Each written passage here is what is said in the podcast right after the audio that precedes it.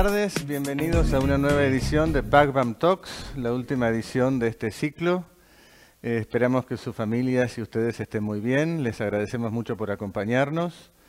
Em, bueno, cuando estuvimos eh, pensando en esta nueva eh, charla, estuvimos pensando en hacerla sobre el final del ciclo, porque estábamos esperando en realidad la salida de una ley, una ley muy comentada, muy este, anunciada ya desde hace un año y medio aproximadamente, que es la nueva ley de promociones eh, hidrocarburíferas, una nueva ley de incentivos a la industria de los hidrocarburos, es decir, petróleo y gas sobre todo.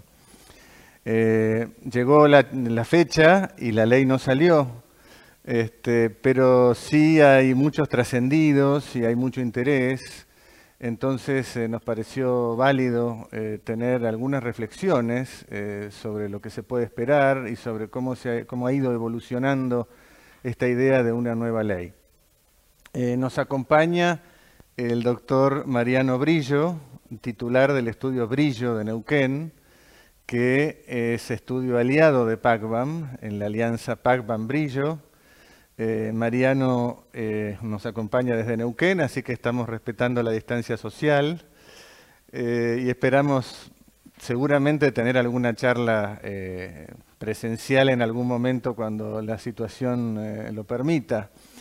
la alianza nos entusiasma mucho porque nos permite a ambos estudios tener un mayor una mayor cercanía con todo lo que es Neuquén, Vaca Muerta, las provincias hidrocarburíferas, productoras en general. Así que este, muy contentos y enseguida le voy a dar la palabra a Mariano. Primero, unas reflexiones entonces en torno a lo que se puede esperar de esta nueva ley. Eh, en los comienzos, em, todo parecía indicar que eh, con la aparición de Vaca Muerta, como ustedes saben, eh, una, estructura de clase mundial eh, que nos permitiría tener hidrocarburos por más de 100 años. había un convencimiento generalizado en todo el arco político y en la población de que era necesario fomentar las inversiones extranjeras, porque sin inversión extranjera no se puede desarrollar vaca muerta.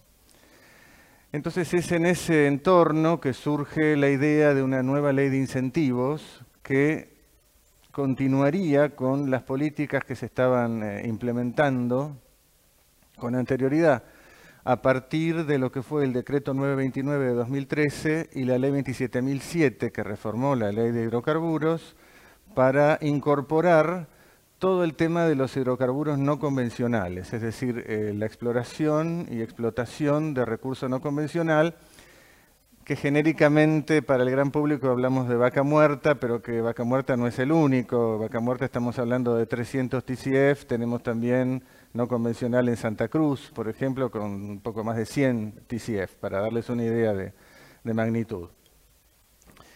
O sea, una buena idea, ¿no es cierto? Eh, tratar de encontrar mecanismos de seguridad jurídica que faciliten, que promuevan la inversión en este recurso tan importante, no solamente para mm, alcanzar el autoabastecimiento para el país, sino también para convertirnos en un gran exportador eh, para toda la región, inclusive a través de derivados como puede ser el gas natural licuado, para otros mercados.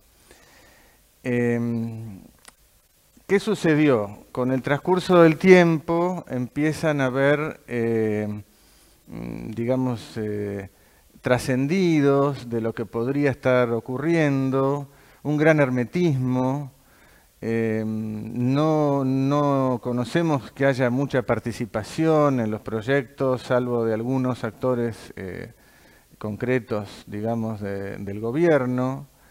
Entonces, eh, se va desvirtuando de alguna manera lo que era el objetivo primero y increíblemente una ley que estaba pensada para dar certeza termina generando una mayor incertidumbre.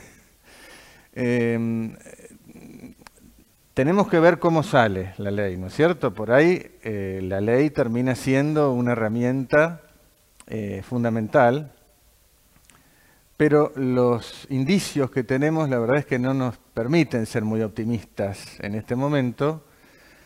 Em, ¿De qué estoy hablando concretamente? Bueno, cuando hablamos de promoción de hidrocarburos y del tema de hidrocarburos en general y de qué le interesa a los inversores, que realmente son las preguntas que estamos recibiendo de ustedes eh, para esta charla, qué es lo que les preocupa a los inversores, estamos pensando sobre todo en precios del petróleo y del gas, libre disponibilidad de la producción y libre disponibilidad de las divisas producidas una vez que se exporta esa producción. El cuarto elemento es el tema impositivo, que siempre está presente, de, digamos, dar ciertos beneficios impositivos. Yo me voy a, explayar un poco sobre los otros tres. Eh, cuando hablamos de precio, ¿de qué estamos hablando? Bueno, ya desde que asumió el nuevo secretario de Energía, empezó a hablar de poner un piso y un techo al precio del petróleo. Entonces él lo que manifiesta es, eh, si baja mucho, el Estado tiene que intervenir poniendo un precio sostén, porque no se puede dejar que baje tanto el precio que haya un desmoronamiento de la actividad económica y un empobrecimiento de las provincias sobre todo de las productoras, que tienen como gran eh, elemento de sus presupuestos las regalías, los ingresos brutos y los demás impuestos en torno a la actividad hidrocarburífera. Por otro lado, sigue diciendo el secretario, si lo dejamos subir mucho, tenemos otro problema, que es que ese precio de un commodity en dólares que se fija según marcadores internacionales, como puede ser el WTI o el Brent, en nuestro país en los últimos años es el Brent, termina en el surtidor, termina en el, precio de los combustibles, que es un precio en pesos. Entonces tampoco podemos permitir que ese precio, si resulta muy, muy alto, termine generando en el surtidor el problema de que los usuarios eh, se vean impedidos de acceder a, ese precio ante una gran devaluación, por ejemplo. Entonces esta es la lógica que él explica y la lógica un poco que él le, transmite a los inversores. Ahora, del otro lado tenemos eh, los comentarios de las empresas. Las empresas lo que dicen es, eh, nosotros aceptamos el precio internacional que sea. Si baja mucho, ese es el riesgo de nuestra industria, ese riesgo lo tenemos que asumir. Ahora, si sube mucho, tampoco me lo baje, porque yo tengo que planificar todas mis inversiones en función de un precio que es el precio internacional.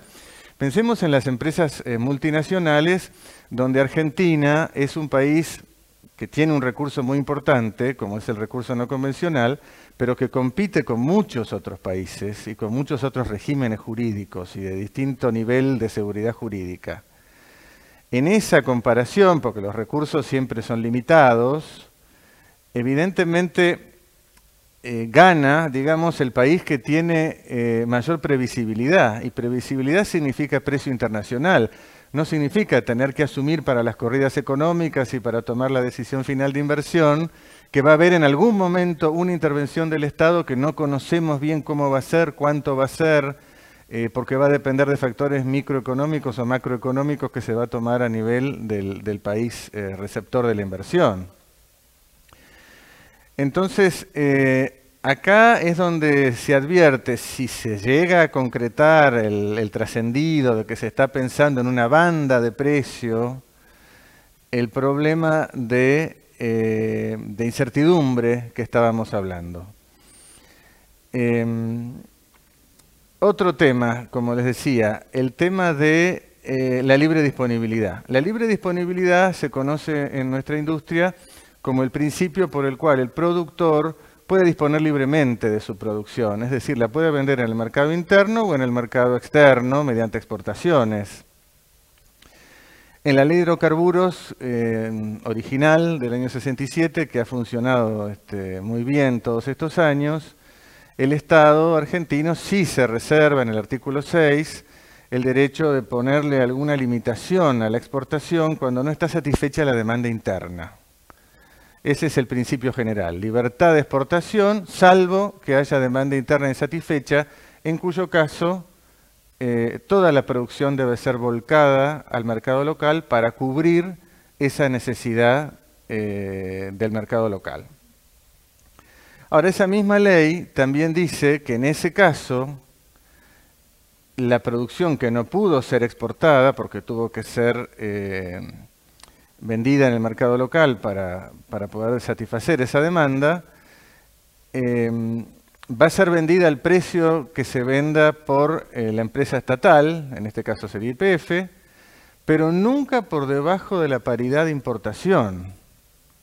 Es decir, allí se establece un mecanismo de, seguridad jurídica aún para el caso excepcional en el que al no estar satisfecha la demanda interna debe, haber, debe existir algún tipo de limitación para las exportaciones. ¿Qué pasa en, lo que se está escuchando de la nueva ley? Bueno, la nueva ley parece ser que habla de eh, un permiso Mm, de alguna manera ilimitado para exportar hasta el 50% de la producción incremental que se obtenga tomando una línea de base del año 2019.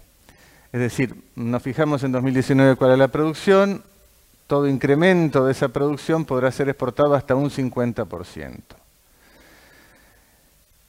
Em, esto es menos que lo que da la ley eh, original, porque está poniendo una limitación bastante grande ya desde el principio a, la, base, porque lo que se puede exportar es lo incremental solamente, y de lo incremental solamente el 50%. Entonces, acá ya tenemos una limitación a la libre disponibilidad, eh, que quizás se quiere presentar como una garantía de exportación, pero que cuando lo analizamos fríamente, lo comparamos con las condiciones que ya teníamos, en realidad no parece una mejora, parece más bien una limitación. Y eh, finalmente el tema de la libre disponibilidad de las divisas. Eh, la libre disponibilidad de las divisas significa que cuando yo exporto puedo mantener esas divisas en el exterior, es decir, no tengo la obligación de traerlas al país y, liquidarlas eh, para convertirlas a, pesos en el país. Em, el problema de, de las divisas em, es algo que estuvo eh, muy bien explicado en el anterior eh, Talk, si lo, pueden este, obtener porque lo tenemos este, a disposición. Eh, nos lleva a todo el tema del control de cambios. Y acá nuevamente las empresas eh, tienen una gran preocupación, porque dicen, si yo no puedo acceder a esos dólares para, para pagar a mis proveedores del exterior, por ejemplo, o para eh, con esos dólares pagar deudas que tengo con el exterior, o para hacer dividendos, eso genera realmente eh, una gran eh, incertidumbre. Em, de lo que se habla es de que en el caso que estas exportaciones eh, se vean limitadas por algún problema de abastecimiento interno, el crudo que deba ser vendido localmente porque ya no tiene la posibilidad de ser exportado, sea vendido a un precio eh, que se va a poder convertir en certificados em, que van a poder ser utilizados para el pago de impuestos nacionales. Es decir, no es ya la paridad de importación que nos, mencionaba la ley de hidrocarburos, es un certificado en dólares que va a tener que ser convertido al tipo de cambio oficial, con lo cual ya tenemos un problema cuando existe brecha cambiaria, y va a ser entonces eh, utilizado para pagar impuestos nacionales. Muchas eh, personas de la industria están eh, bastante escépticas con este mecanismo, porque acá viene el otro tema que les mencionaba al principio, es decir, más allá de lo que dice la ley, después tenemos que ver su cumplimiento.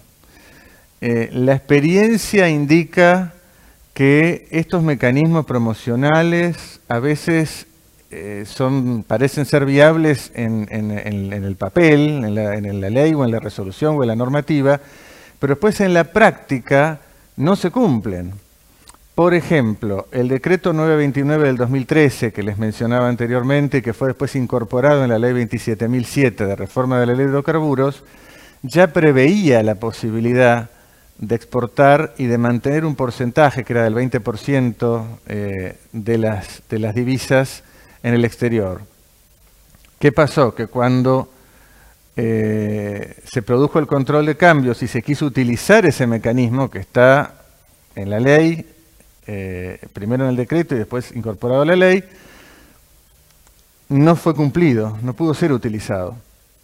Entonces acá la reflexión que hacemos es,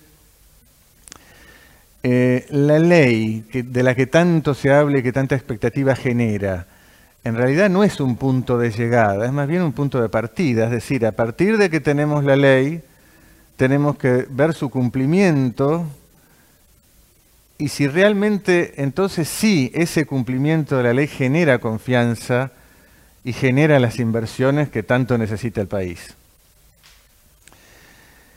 Eh, los mecanismos que se han visto hasta ahora parecidos, como pudo haber sido el barril criollo, por ejemplo, el año pasado, donde se puso un precio sostén al precio del petróleo, ante la caída del, precio a nivel internacional, a niveles nunca vistos de caída, hasta, hasta negativo en algún momento, eh, lamentablemente parecía una, buena intención que en la práctica no se pudo concretar, porque se puso un precio artificial, que no era el precio de mercado.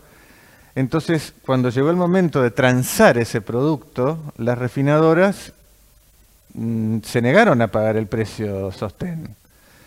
Terminaron pagando un precio inferior. Y eso generó un problema adicional, que es que las provincias que ya tenían la expectativa de cobrar sus regalías al precio sostén, manifestaron que, pretendían cobrarla sobre esa base, violando la regla de oro de la industria, que es que la regalía se paga sobre el precio efectivamente obtenido por la venta de la producción.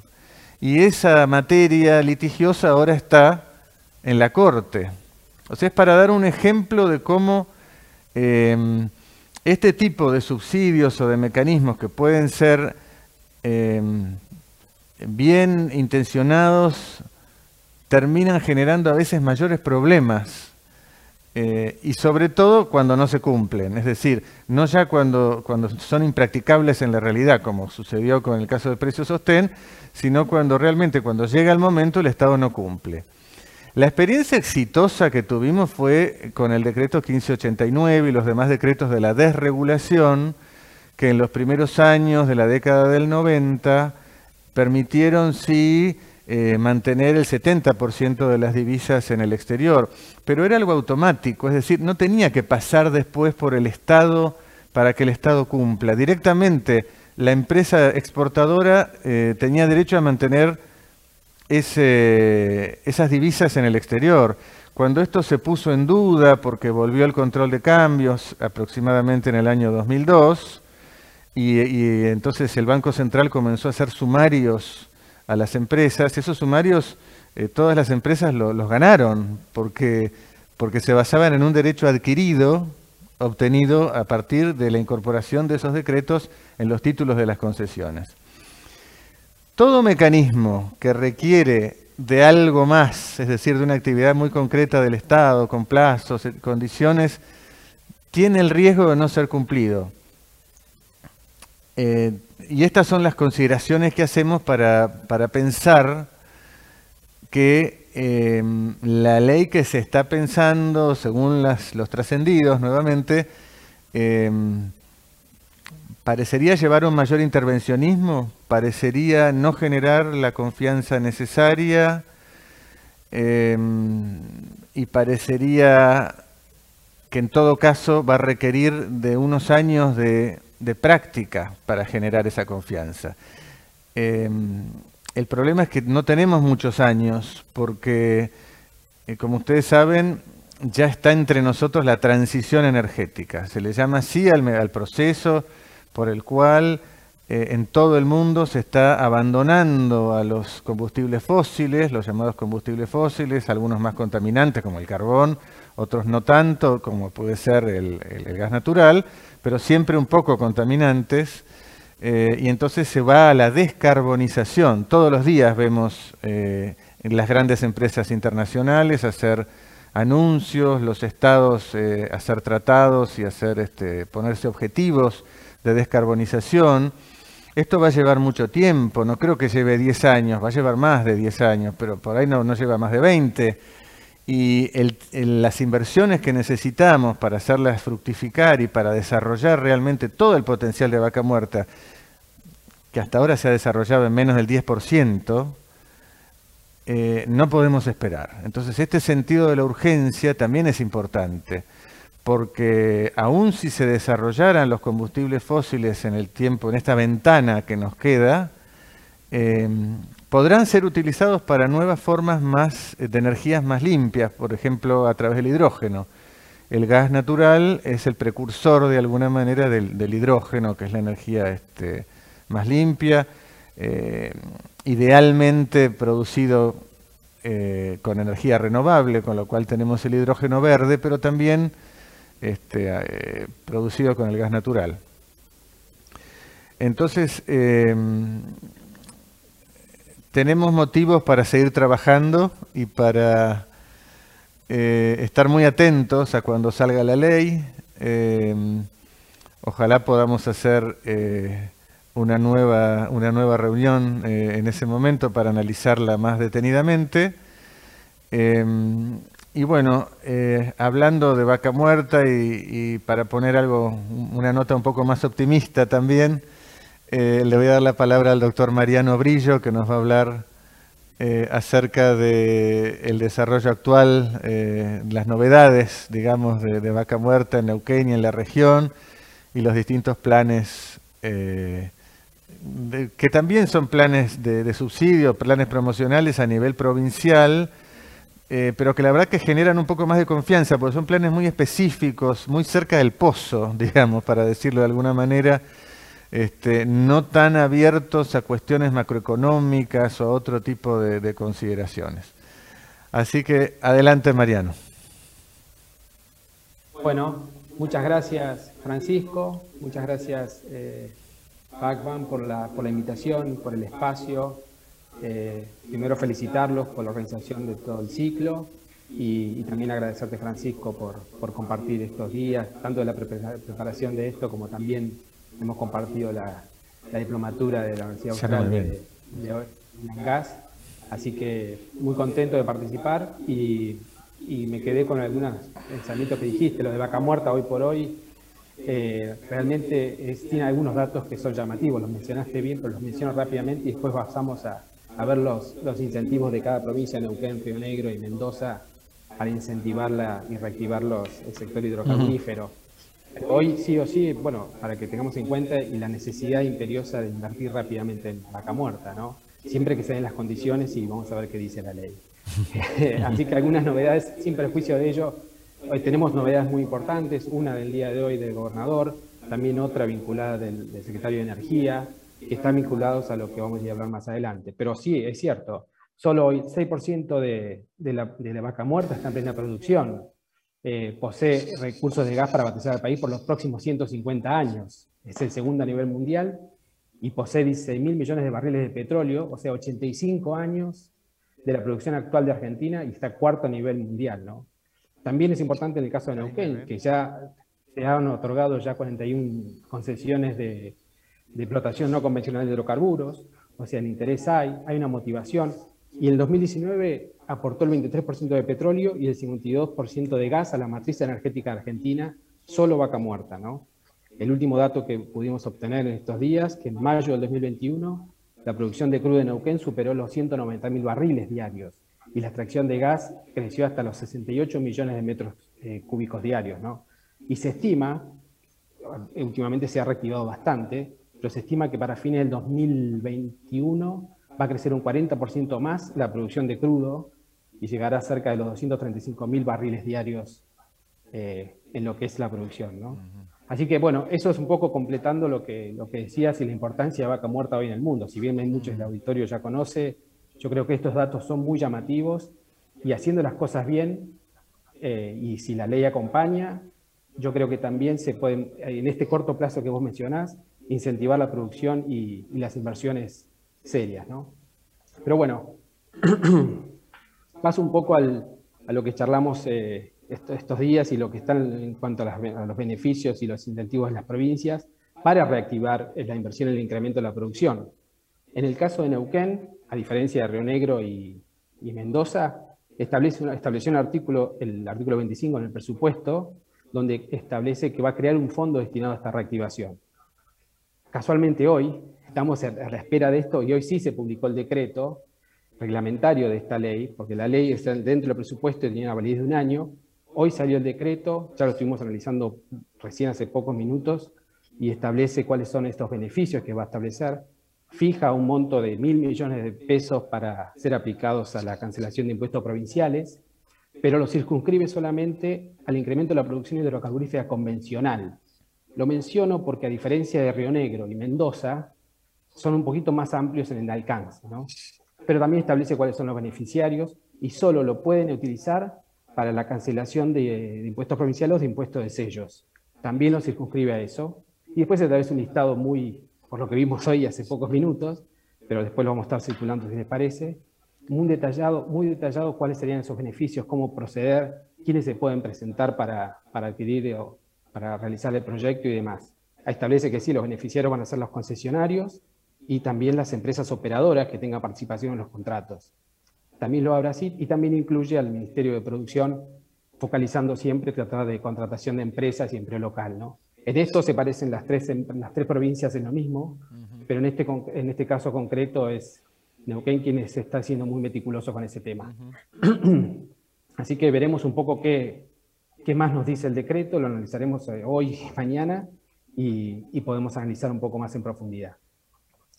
¿Qué pasa en Río Negro? En Río Negro fue primero Mendoza, después sacó Río Negro también la ley, publicó la ley la 5.943, y hace muy pocos días también publicó el decreto el 513, y lo que hace es un marco regulatorio para el estímulo de la producción de hidrocarburos, y lo hace a través de pozos que sean de baja productividad y de pozos inactivos.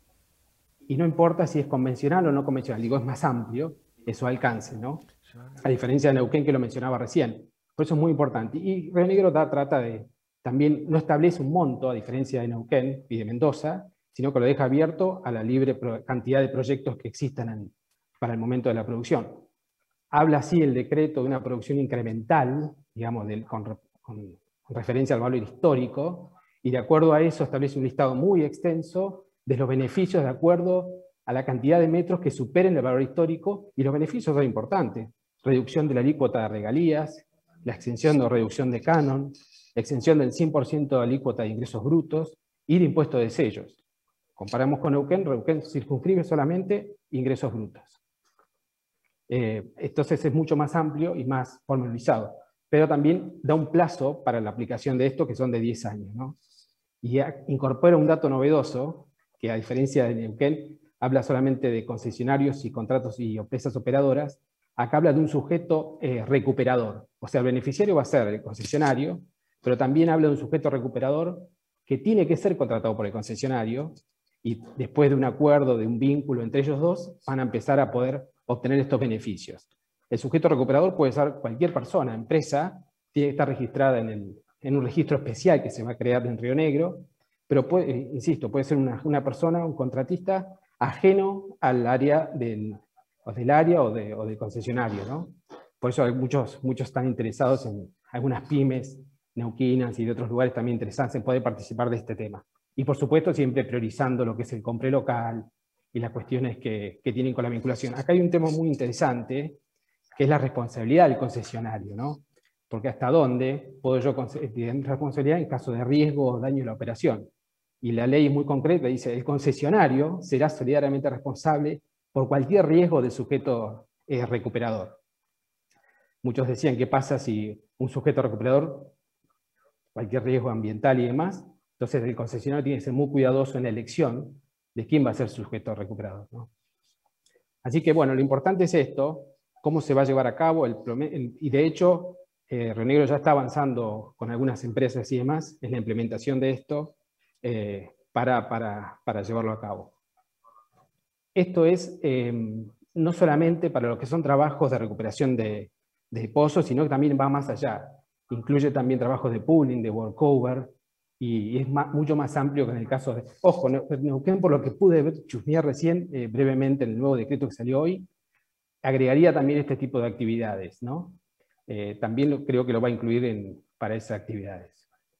Y por último, eh, tenemos en la provincia de Mendoza, con la ley 1279, también reglamentado por el decreto 44, que crea el proyecto Mendoza Activa Hidrocarburos, la verdad que el Mendoza, viene realizando un trabajo muy, muy serio, ya va por la tercera licitación bajo este, este paraguas, bajo esta ley. Han sido muy exitosas las dos primeras, y lo que establece Mendoza, a diferencia de Neuquén y Río Negro, em, crea lo que se llaman ellos una billeta, bueno, billetera virtual, pero un monto, el monto total de beneficio de 800 millones, pero lo que hacen es como un aporte no reintegrable a las empresas, ¿no? que tiene que tener ciertos parámetros y demás, eh, hasta un 40% de la inversión total, la inversión efectivamente realizada.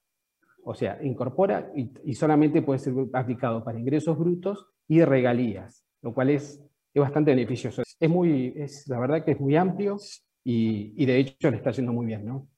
Y tiene una novedad también muy buena, que estos certificados, los certificados de los aportes no reintegrables, pueden, tienen una validez hasta diciembre de 2020, 2023 y pueden ser transferidos por una sola vez, ¿no? siempre bajo la previa autorización de, la autoridad de aplicación. Acá Neuquén hace algo distinto, porque también crea un certificado de crédito fiscal, a, diferencia de Mendoza es intransferible, esto lo vi hoy recién en el decreto, intransferible pero tiene validez hasta el 31 del 12 del 2026, ¿no? y puede ser aplicado solamente o con un tope hasta el 50% de la inversión eh, aplicada lo cual también es, bastante motivador para, para, empezar a circular estos, estos certificados y lo que hace es solamente eximir de pago de ingresos brutos, ¿no? Neuquén. Pero bueno, cada una tiene sus pormenores, sus beneficios, sus alcances, pero ¿qué vemos? Que las tres están tratando de motivar, incentivar y reactivar el sector hidrocarburífero, y yo creo que esto ayuda. En definitiva, lo que hacen es motorizar, dar un poco de seguridad en algunas cuestiones, y, incentivar y que, se puedan aumentar las inversiones. ¿no? Por eso vemos que si bien a nivel nacional pueden llegar a ocurrir algunas cuestiones con la ley, las provincias, como bueno, sabemos, pueden llegar a aportar también lo suyo y dar y contribuir a este, a este incremento y optimizar y maximizar todo lo que es la reactivación y recuperación de pozos hidrocarburíferos. Yo, en general, después de analizarlo y demás, vamos a ver qué dice específicamente el decreto Neuquén, después te lo comparto y lo analizamos en detalle, pero creo que es, es un buen punto para, para ayudar, para incentivar las inversiones y, a su vez para motorizar, porque esto no solamente va a focalizar en lo que es el compre local o las empresas locales, sino que también va a ayudar el desarrollo con todo el derrame que esto tiene a nivel local ¿no? y social. Eh, por último, y vinculado a lo que mencionabas hoy, también hoy mencionó el, el secretario de Energía la importancia de que en la ley la que supuestamente estamos esperando que salga, la intervención de todos los gobernadores. Y es muy importante también la, intervención de los gobernadores. Van a dar su, su, pronta local, van a ayudar a que contribuyan, y mirando también un poco a nivel nacional y la posibilidad de, tener una, una mejor ley como punto de partida. Me pareció ese comentario tuyo que es el, es el ideal, ¿no? Y es como debería ser. Así que esto es un poco en detalle, obviamente es muy el decreto tanto de Mendoza como Neuquén, como Río Negro, son muy detallistas en cuánto va a aumentar la, producción de cada uno, lo que se llama la, la, producción incremental. Pero bueno, lo importante es que está, están avanzando y en el caso de Mendoza, reitero, han sido exitosos los dos llamados y hay un próximo, creo que el mes que viene, también para aumentar un poco la, producción de estos eh, proyectos de inversión. Así que bueno, muchas gracias. Bueno, muchas gracias, Mariano, excelente. Este, eh, tenemos alguna pregunta ya eh, del público. Eh, la primera es principales riesgos regulatorios que perciben los inversionistas internacionales. Em, desde mi punto de vista, cualquier cosa, Mariano, por favor, agregar lo que te parezca apropiado. Em, creo que los hemos eh, mencionado, ¿no es cierto? El, tema pasa realmente por... Em, cuando se habla de seguridad jurídica, es importante entender de qué estamos hablando, porque si no es una categoría vacía, ¿no es cierto? Estamos hablando justamente, por ejemplo, del precio. El precio va a ser el precio internacional, o sea, me puedo manejar con un marcador internacional como es el Brent, eh, menos, por supuesto, el flete y, calidad, que son los típicos descuentos eh, para, el, para el producto, este, para el petróleo nacional, o va a haber una intervención estatal en el precio y entonces cómo saber cuál va a ser esa, esa intervención, es decir, cuál va a ser esa franja, cómo se va a mover. Hay una fórmula, pero esa fórmula se va a cumplir, porque también... Eh, eh, digamos, entra, este es una preocupación muy clara de los inversores. Eh, la otra, también la mencionamos, es el tema de, de las divisas, es decir, de poder contar con las divisas de libre disponibilidad. Em, y si no puede haber libre disponibilidad, porque transitoriamente hay un problema macroeconómico en el país de divisas, debería ser un mecanismo muy automático, muy seguro para, eh, para, las, para las empresas. En realidad la prueba ácida si, quizás sea eh, la opinión legal, ¿no es cierto? Yo recuerdo cuando eh, salió el, decreto 929 de 2013, que se lo conoció en los medios en ese momento como decreto Chevron, porque coincidió con el primer desarrollo importante que fue el, que se hizo a partir del acuerdo entre IPF y Chevron por el área Loma Campana. Em, en ese decreto se establecía eh, de manera similar a la ley de hidrocarburos eh, qué ocurría en caso de eh, impedimentos de exportación por parte del gobierno nacional, pero con dos diferencias muy importantes. Ya en ese decreto se establece que el petróleo que no pueda ser volcado al mercado externo y tenga que ser vendido en el mercado local, eh, va a tener el precio de la paridad de exportación. Es una gran diferencia con lo que decía la ley, que, que era la paridad de importación. Y por otro lado, viene el segundo problema, es decir, está bien, yo lo quería exportar, no lo pude exportar, lo vendo en el país, me están diciendo que el precio va a ser el de la paridad de exportación, que ya es un tema difícil porque no hay exportación seguramente en ese momento, entonces ya es difícil determinar cuál es la paridad de exportación, pero bueno, me están diciendo el precio es la paridad de exportación. Ahora viene el, el segundo problema. Ese precio que va a ser en pesos, evidentemente porque es volcado al mercado interno, ¿Cómo hago para con esos pesos hacerme de los dólares en el MULC, en el mercado único y libre de cambios? En las épocas eh, de los decretos de desregulación, como les mencioné en la época de los, en los primeros años de la década del 90, se establecía un derecho al acceso a las divisas. En el decreto 929, en cambio, 929 del 2013, lo que dice es, quienes tengan que vender en el mercado interno por no poder hacerlo en el externo, tendrán prioridad para la obtención de las divisas. Entonces yo recuerdo que en ese momento fuimos consultados en opinión legal a ver eh, qué significaba eso. Y claro, si uno lo lee eh, detenidamente, tener prioridad para no quiere decir tener derecho a las divisas, quiere decir tener prioridad. Es decir, vas a estar primero en la fila del pan, pero si no hay pan, no hay pan. Entonces, Eh, eh, en mi recuerdo de que fuimos consultados especialmente en ese caso y, nuestra respuesta fue esa. Prioridad es prioridad, no es acceso, eh, no es un derecho adquirido acceder a esas divisas. ¿No es cierto? Em, estos son los temas que vemos. Después hay temas como de segundo grado, ¿no es cierto?, de, preocupación de los inversores, que es todo lo que tiene que ver con em, incumplimientos de la legislación. Eh, lamentablemente esos incumplimientos a veces pasan por normativas provinciales, y ahí nos vas a ayudar, Mariano, Em, que no son consistentes con la ley federal. Nosotros tenemos un régimen a partir del artículo 124 de la Constitución Nacional reformada en el año 94, que establece la propiedad del recurso y la administración del recurso en cabeza de las provincias, pero la jurisdicción entendida como, el derecho de legislar en cabeza del Estado federal.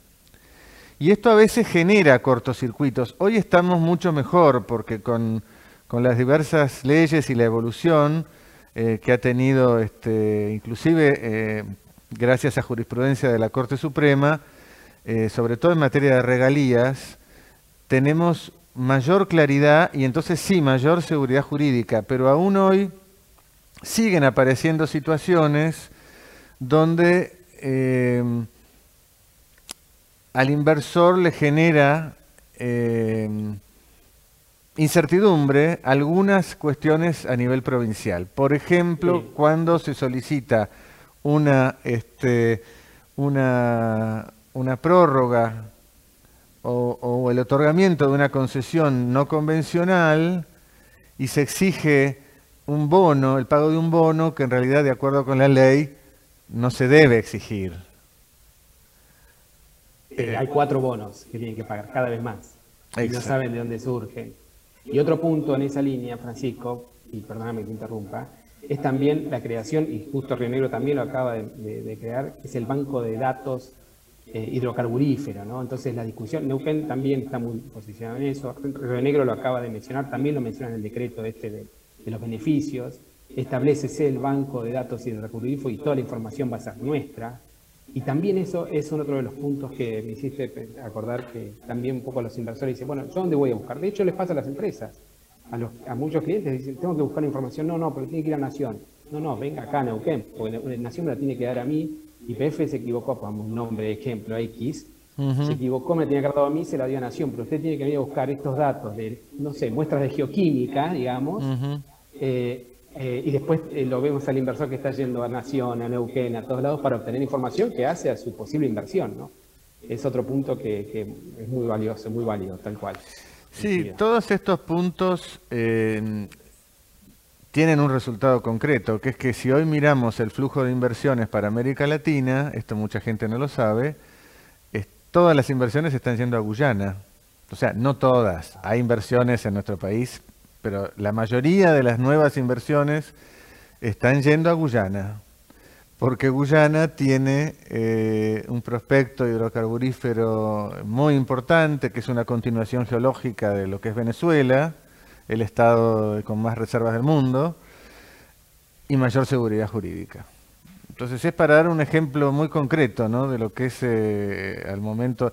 Por eso tenemos que trabajar en conjunto. Y el otro, el otro tema que, me parece importante cuando hablamos de seguridad jurídica, y voy contestando también las preguntas eh, de Rudolf Araneda y de otros eh, asistentes, que yo un poco lo, lo mencioné, es la importancia de que estas legislaciones tan trascendentales, que son políticas de Estado, que son políticas públicas, cuenten con un amplio consenso. Es decir, así como se hicieron experiencias exitosas, como fueron las mesas de vaca muerta, donde se juntaban eh, las empresas productoras, las provincias productoras, el Estado Nacional, los sindicatos, las pymes, las empresas regionales, las ONGs, eh, y se iban alcanzando trabajosamente, por supuesto, ciertos consensos, eh, lo mismo debería ocurrir con una ley de estas características, porque si se hace de manera eh, hermética, con, muy sectorizada, digamos, considerando algunos eslabones de toda la cadena de producción y otros no, o, dándoles distinto peso a los distintos eslabones cuando es una sola cadena de valor, la cadena de la industria, eso realmente es lo que genera también las dificultades. En Vaca Muerta otra experiencia muy exitosa fue la experiencia con los sindicatos, que vos conoces muy bien, porque eh, uno de los, de los eh, interlocutores eh, que más conoce, que más entiende el negocio de petróleo es el sindicato. Y, es el mismo sindicato, con Pereira a la cabeza, el que se puso de acuerdo, digamos, con todos los demás eh, intervinientes en, este, de la industria para hacer un, régimen más flexible para vaca muerta, entendiendo que eso es necesario para poder alcanzar algo que es beneficioso para todos, ¿no? Sí, totalmente, coincido. Y mayor diálogo, intervención de todos los actores, incluso dentro del mismo, del mismo sector, intersectorial, porque también están las pymes que hay que involucrarlas, obviamente las provincias, el sindicato, y un mayor diálogo yo creo que va a contribuir, y, también no solamente medidas a, mediano o a largo plazo, que son fundamentales, sino medidas rápidas de incentivo para que la gente, no, no engañosa, sino en el sentido de que el inversor se dé cuenta que es un camino viable Argentina, Neuquén, eh, Vaca Muerta, pero que mostrarle eh, señales, darle señales serias, por supuesto, que eso es, a largo plazo y debería ser una, política de Estado y varios gobiernos mirando el mismo objetivo. Pero creo que el mayor diálogo intersectorial eh, y mientras más amplio, mejor. Absolutamente de acuerdo.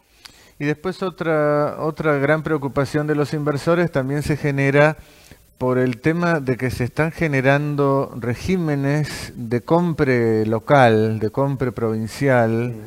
Eh, que obligan a la contratación de empresas locales, eh, aunque sean bastante más caras en una licitación del precio obtenido. Entonces eso evidentemente genera un mayor costo. Eh, que realmente no tiene sentido de esa manera. Está muy bien promover las empresas locales mediante planes de, desarrollo, planes conjuntos, pero sobre todo mediante las condiciones para que haya más actividad. Y ahí entonces viene solo el tema de, del mayor desarrollo, como, como pasa en Neuquén. La verdad es que hay lugares de Neuquén que es increíble el desarrollo que tiene. Y no es por el, por el compre local, es por la actividad de todas las empresas, ¿no es cierto? Seguro, así es. Y una cosa también, eh, otra preocupación importante tiene que ver eh, con todo lo, lo que es eh, el medio ambiente.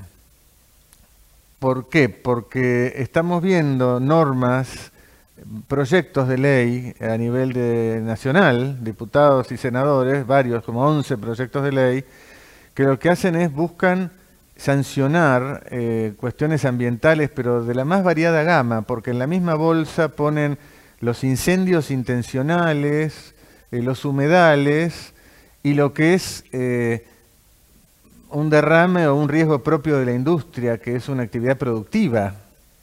Entonces, poner todo en la misma bolsa, crear delitos y decir que va a poder ser sancionada la empresa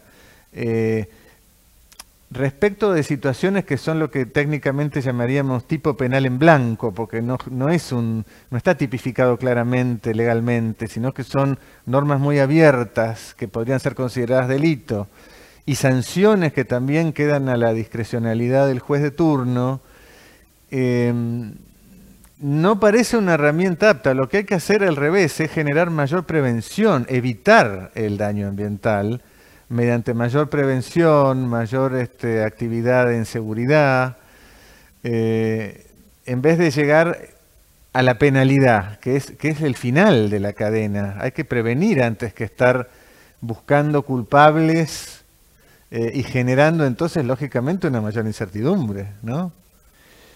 Bueno, acá hay una pregunta interesante que es, eh, ¿cuáles han sido los dos obstáculos más serios para el desarrollo de Vaca Muerta? Han habido varios obstáculos, eh, yo creo que el tema del control de cambios es un tema realmente muy, muy complicado para un desarrollo que requiere sí o sí de inversiones internacionales. Eh, yo creo que ese tema lo pondría en primer lugar. No sé vos cómo lo ves, eh, Mariano, si, te parece. Sí, sí, sí, absolutamente. Libre disponibilidad, eh, un poco más amplio el porcentaje también. Eso va a ayudar muchísimo y eso también causó muchas veces la duda del inversor. Ah, totalmente de acuerdo. Yo creo que eso sería un, paso importante para superar ahora. Y aprovechando esta situación, porque es un momento fundamental de esta ley. Y si haciendo las cosas bien en este proyecto, en esta ley, yo creo que va a ser, eh, bueno, me cuesta, me cuesta verlo a, corto plazo, pero yo creo que es un momento eh, fundamental para dar el puntapié inicial y empezar a picar en punta en cuanto a las inversiones. ¿no? Por eso es tan importante, yo insisto, que sean cuidadosos, que hablen todos. No, no hay que ser eh, un poco tímido ni, ni, egoísta en decir invitar a este a ver qué opina. No, que hablen todos. Es un momento excepcional para, y más si se reactiva como yo creo que va a empezar a reactivarse de a poco, el, este año, fin de eh, año que viene y demás, y con una ley sólida y clara, eh, yo creo que va a ser fundamental. Bueno, esperemos que así sea y les damos las gracias eh, a todos por, por haber estado acompañándonos. Les damos las gracias entonces y nos despedimos.